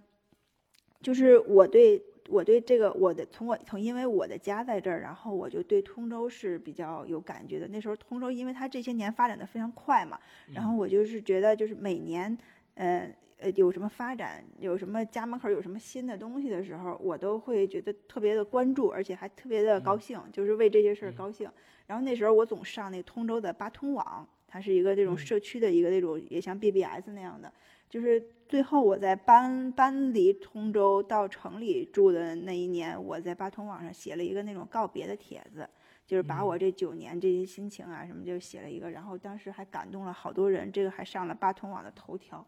然后到现在，现在对对好多事情吧，反正是看的就越来越淡了。可能也是因为一个年龄大了，一个是就是该有的差不多都有了，就是想法也越来越简单。就是比如说买房卖房已经很多次了，就是包括我隔可能隔几年我就要搬家一次，包括我现在正在搬家。嗯，就是 没有了当初那种有小家的感觉。我只不过觉得我好像从这个住的地方换到另外一个住的地方，但是我就就为了回家睡个觉。就是也已经没有那种就是兴奋和期待了，就基本上就就越来就能感动我的地方越来越少了，就慢慢变得平和了。就北京也也感感觉就像是，应该说是我的第二故乡吧。他已经他给了我很多很多的东西，然后也让我在这儿就是说是扎根了吧。嗯，就慢慢的就更像自己已经完全的融进来了。嗯嗯。呃，小静说的，我最早的房子也是在通州，包括现在还在那儿。呃，它是属于通州和朝阳区的交界，但是它严格意义上还是属于通州。但现在确实跟以前变化非常大。啊，我是做过十年的记者的，记者这个职业就让你就是说，哪怕你是你你的工作单位在一个地方，但是你在你的你的这种采访也好，参加活动也好，报道活动也好，你肯定是全至少全北京的很多地方都去过。呃，所以我是有一个感觉，就是说，你只要稍微留意一下北京的很多地方，包括地名都是有历史、有味道、有讲头的。这个我觉得是是一个在北京，你如果愿意去琢磨，它是能琢磨出很多东西来的。就比如说鼓楼西，我去过那么多次，有一次去早了，我说在胡同里转转，发现它旁边有一个寺，叫拈花寺。这个寺我仔细一看，仔细一想，它其实就是《无悔追踪》的那个外景地。无悔追踪，他们经常一些运动都在那儿发起，它是属于这个胡同，就属于这些人的一个公共空间。它只不过就是稍微进行了些改造，但你现在看的话，从外边看还是能看出来，王志文啊，谁啊，他们在那儿发生的各种事儿，还是有感觉的，能够见证这个时代的变迁。我是觉得这些经由就北京那些地方经由这种影视剧的这种。放大就变得特别有魅力。比如刚才杨幂也说到的白塔寺的东夹道，对吧？还有像西便门的这个国务院宿舍，这些都是，呃，或者经过或者专程去看过的地方。要说情感变化呢，那就是我就觉得，嗯，尽管这二十年吧，就北京肯定这个城市的变化肯定是越来越大的，但是好在有些地方你是越来越熟悉，哪怕它只是一个小地方，哪怕这个地方对别人来说是根本不起眼的一个小地方。但是那里呢，有你的曾经的痕迹，你有你的过去，你甚至可以说是那些小地方让你成了后来的你。北京这个城市呢，它就是它太大了。刚才咱们从从一早就开始说这个问题，它太大了。它不像有些稍微小一点的这些城市也好，或者县城也好，就是你你待得久了，你就会觉得那些地方属于你，它是属于你的。你是可以通过处理各种社会关系来。达到自己一个方便，你可以办各种事儿。你比如你到下小地方，你就发现，哎，这条街是好像好多政府部门都在这儿。嗯，在北京是几乎不不会有这种情况的。而且咱们在北京也基本上属于这种人，人微言轻。你这么多年呢，我觉得就是从来没有说这个城市属于你，你没有这种感觉，根本没有这种感觉。谁会有这种感觉呢？估计就是那些不好说的一些官员什么之类，有可能啊啊。我觉得有点像韩寒在《后会无期》里那个台词，就是说。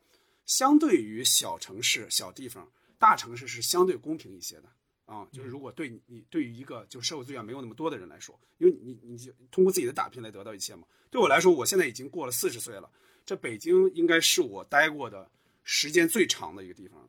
嗯，我我我的感觉呢，总体感觉是北京的这种大呢，我感觉还挺好的。就因为它大，我需要处理的关系反而没有那么多，而且不用那么那么紧密的去联系。呃，因为人都是相对独立的，我对社会关系反而没有那么依赖。嗯，好，那我对北京的这个情感呢，呃，这个变化有没有变化呢？是有的，呃，但目前依旧非常非常喜欢这座城市。呃，以前并不是很明显，但是呃，现在我的这个状况呢，是因为有了孩子之后，包括像孩子的一些教育啊，一些呃是要做这个着重做一些呃准备的。所以这个时候我会有一点点觉得，嗯，需要思考，或者说需要在为孩子规划的这条路上，可能要想的远一点。这个可能会 情绪上会有一点小波动，但但是确实是非常很实际的一些，呃，在北京生活的一些，嗯，需要解决的一些问题。嗯嗯，好，那我们继续往下走，就是呃，嗯，这也是最后一个问题哈，就是说，就到现在为止，你最喜欢的那个地方和你你当初来北京的时候一样吗？肯定是不一样的，因为那个随着成长嘛，喜欢的东西还有那些范围，应该肯定也在变，肯定也在变化。但是大类别吧，大类别应该基本不变。比如说，我们可能都喜欢音乐，都喜欢这个文化这这种的哈。嗯嗯，就是呃，我觉得我和我老公在一起之后呢，除了嗯做就是做两个人都喜欢的这这些事儿之后呢，就是剩了去吃东西了。然后就是老是觉得就是在一起吃饭可能才是最自然、最这个放松的时候吧。就慢慢，因为我俩有有有一阵儿就刚好的时候，就是本来俩人都很瘦，然后吃吃吃吃，俩人都 都变得特别胖，然后就就开始就是就变胖了。然后就主要都是在吃。然后那个我们有很多的其他的共同爱好吧，就是前嗯前前几年就结婚前几年。就是喜欢一起去逛那个新街口，那时候那块儿也也有卖盘的，也有卖那个电影碟的，然后一一起去那个五蒲黄鱼，我不知道你们知道吗？蒲黄鱼那那有一片地摊儿，然后那一片就是可以买 DVD，有很多 DVD 都是在那边买的，然后我们还喜欢去逛那个女人街，然后去看买一些旧电器，就是也不一定买哈，但是就老看，就是看看研究研究这样的。嗯，然后现在共同，因为现在一起休息的时间基本上都不多了，可能一个月、两个月都碰不上一天，所以在一块儿呢，就是除了吃饭，然后我们有时候如果真的很有时间，就可能一起选择看个电影然后现在有孩子呢，就在一起陪陪孩子，就好像有点像那种家庭日的那种逛街的感觉了。就是，就是属于我们两个独有的那个时光就越来越少了。嗯，就。这也是一个人的变化吧，就是有年年龄大了，有家了之后，不能说是太太归于内心了，就是要把自己就放放到一个另外的一个一个角色上去去生活，嗯嗯好嗯，完，只要一说最呢，有时候就你不太好去评定，呃最喜欢我我我这想了半天也想不出来，就哪个算最喜欢，我就说一个喜欢的吧，就是。就是最早来的时候喜欢的一个地方，那就是刚才说到的，就是朝阳区的图书馆，它就在小庄附近，在一个麦当劳的边上。呃，现在那个地方还在，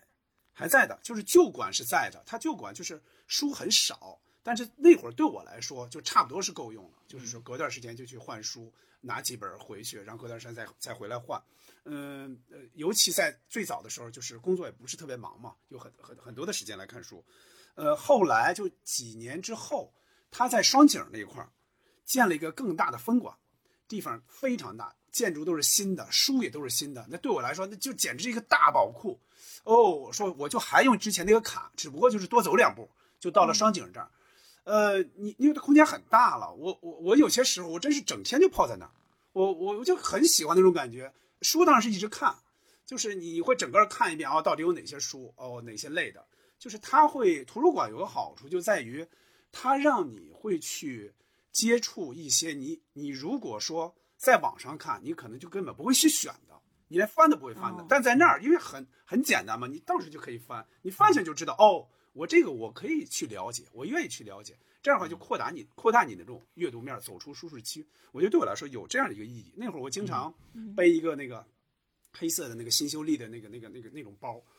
后来坠的那个那个那那个绳子都快断了，就每一次他能借个。七八本你想想，如果书特厚的话，是非常沉的啊，呃，但是很享受，非常非常享受。我觉得旁边还有一个牛肉面馆，是应该是真正的牛肉面啊，所以就非常非常合适，呃，但问题就在于，因为他在东边嘛，嗯，我后来就搬到西边来住了，因为小孩在这边上学，那就基本上就不去了。而且这边虽然说也有附近也有图书馆，但是我就是给我的那种感觉已经不是。长期图书馆的那种感觉了，而且后来有呃呃，正好就有了那个 Kindle 的那个包月服务，所以就是你你看一本书就非常非常方便了，直接下下来就看看，你觉得不合适你就就直接退掉，这就非常非常方便了嘛，非常快捷，所以就对图书馆就没有那么依赖了。但是人民日报那个附近那个地方，有时候开车会经过，嗯，会看到街景基本上还在吧，就是它那个地方呢，应该一年四季的变化，我当时应该都是。都是感，都是深深深切的感受过的，嗯，会想起当年那些日子，刚来北京的日子。嗯，好好，那我再最后补充一点，就是我其实去年，呃，因为疫情，整整个就是陪孩子的时间其实非常的多，呃，我在北京陪他去北海公园的次数是非常非常多的，我们基本上每天都会去那边散步。那我也是深切的在那里面感受过这一年，这个春从春天。到夏天的这个整个的春夏秋冬的这个这个过程，呃。其实透过摄影，我会在这个城市里感觉到很多的物是人非，呃，我会感受过这十年的春夏秋冬，那那些地方其实依旧在吸引着我。其实我也很希望我的孩子也喜欢这个云卷云舒的城市，因为很多时候北京的这些古建筑、这些有味道的地方，有云的衬托会特别特别的美，就是完全是不一样，就像下雪一样。我插一句，呃，杨明给你女儿起小名叫云朵，跟这个有关系吗？有，有我我我一开始我们认为是个小男孩，我们开始管他就是叫我们叫小树。出 生的时候，对，张大民，张大民，跟张大民，对，就很很像，对对对。然后呃，就是因为呃，妈妈知道我很喜欢云，然后就说那如果是女孩就叫小云朵吧，那我们就是叫了这个名字。所以我也觉得呃，这个城市有了云之后，就像这个月我们看到。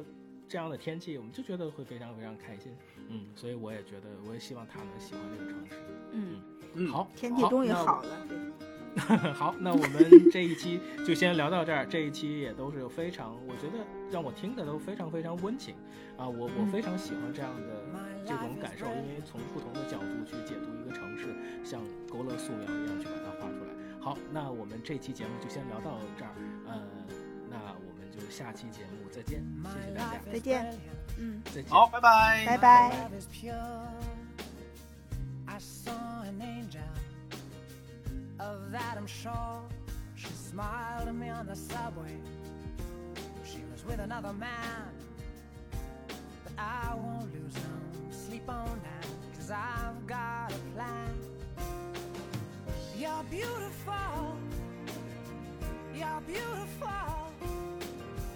are beautiful, it's true. I saw your face in a crowded place, and I don't know.